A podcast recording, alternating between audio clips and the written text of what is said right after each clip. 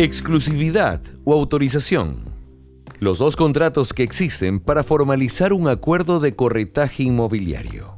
En muchos países, en los últimos años, 7 de cada 10 inmuebles son comercializados con la ayuda de un agente o agencia inmobiliaria. Para el éxito de este proceso se debe llevar a cabo la firma de un contrato, mismo que puede ser en exclusividad o autorización. ¿Son similares? Pro y contras. Vamos, te invito a que los conozcas. Contrato de autorización.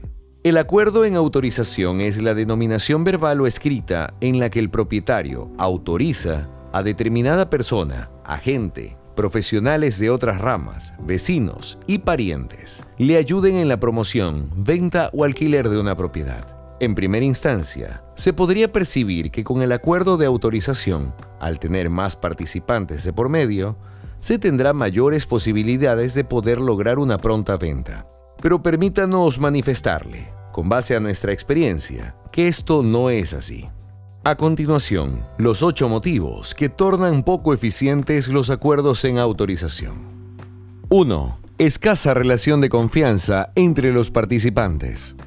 Regularmente los encargados de la promoción no cuentan con la información legal del inmueble. Los propietarios se reservan esta información por la falta de confianza. Y aunque de conseguir tenerla, dudan de presentarla a su interesado hasta las últimas instancias de la negociación. Temen correr el riesgo de quedar por fuera de la venta y perder su comisión si este interesado llegase a conocer el nombre o número de teléfono del dueño de la propiedad. Imagínese la incomodidad de una visita al inmueble con el número de teléfono del dueño pegado en sus letreros. Hoy en día, más de la mitad de los interesados en hacer la compra de una vivienda buscan conseguir como descuento la comisión de la gente y se arriesgan a buscar negociar directamente con los propietarios. Producto de lo anterior se manifiesta también en un dato bastante interesante. El 80% de negociaciones en donde no se entrega la documentación inicial para su revisión suele caerse al momento de llegar a notaría o ingresar los papeles al banco. Desconocer la existencia de gravámenes o demandas en el registro de la propiedad ocasiona desconfianza, disgustos y malestar en los interesados. 2. Escasa o poca capacidad de compartición con otros corredores o agencias. Temor a compartir la propiedad por miedo a perder a su interesado o al propietario ya que el invertir otro corredor o agencia puede éste luego ir y presentar directamente clientes al vendedor dejándolo por fuera de la negociación. Evidentemente, esta situación disminuye extremadamente la capacidad de promoción de su propiedad en el mercado inmobiliario. Notará que existen muchas publicaciones en el mercado en donde ni siquiera se aprecia la foto de la fachada, peor aún su ubicación exacta por temor a la posible usurpación del inmueble. 3. Poca promoción del inmueble. A más de los riesgos descritos en el párrafo anterior que influyen en una baja promoción, se suma la incertidumbre de que en cualquier momento el dueño o alguien más termine vendiendo la propiedad, lo que traería consigo la pérdida de su inversión en tiempo y dinero. Dicho esto, son pocos los encargados de promocionar en autorización que le invertirán unos cuantos dólares en la publicidad de ese inmueble, siendo este el factor más determinante en la labor de corretaje. 4 descoordinación en visitas, falta de llaves. El acuerdo de autorización mayormente implica la no proporción de llaves, trayendo consigo los problemas de coordinación asociados a estar sujetos a la disponibilidad de una tercera persona que puede ser o no ser directamente el dueño. 5. Cero rendición de cuentas. Es muy común por parte de los propietarios sentirse cómodos al saber que tienen muchas personas corriendo el inmueble sin ningún compromiso con nadie. De la misma forma, una vez perdido los seis primeros meses, es muy común oír de estos propietarios que durante todo ese tiempo solo vieron una o dos veces a la mayoría de sus corredores, quienes incluso nunca le presentaron una sola oferta, informes de gestión del trabajo realizado o lo ocurrido en torno a la exposición de su propiedad en el mercado. 6. Bajo nivel de asesoría en el proceso de venta y formas de pago. En estos tiempos, transaccionar un bien raíz en condiciones favorables para ambas partes requiere de una labor consultiva, multidisciplinaria y totalmente investigativa de mercado.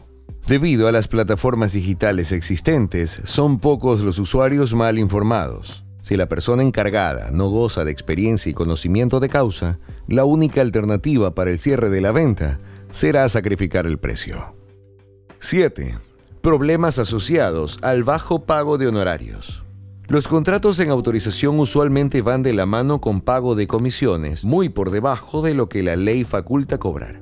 Es común escuchar de estos agentes la negatividad que tienen en compartir sus propiedades y lo presurosos que se muestran por cerrar la transacción. Más vale asegurar algo de poco que nada de nada. 8. Descuido en el precio de venta y material publicitario. Al no existir un representante que regule la promoción del inmueble, en el mercado es muy común encontrar una misma propiedad con diferentes precios, descripciones, medidas, material fotográfico y multimedia de baja calidad que desfavorece enormemente la capacidad y potencial que tiene la propiedad. Contrato en exclusividad.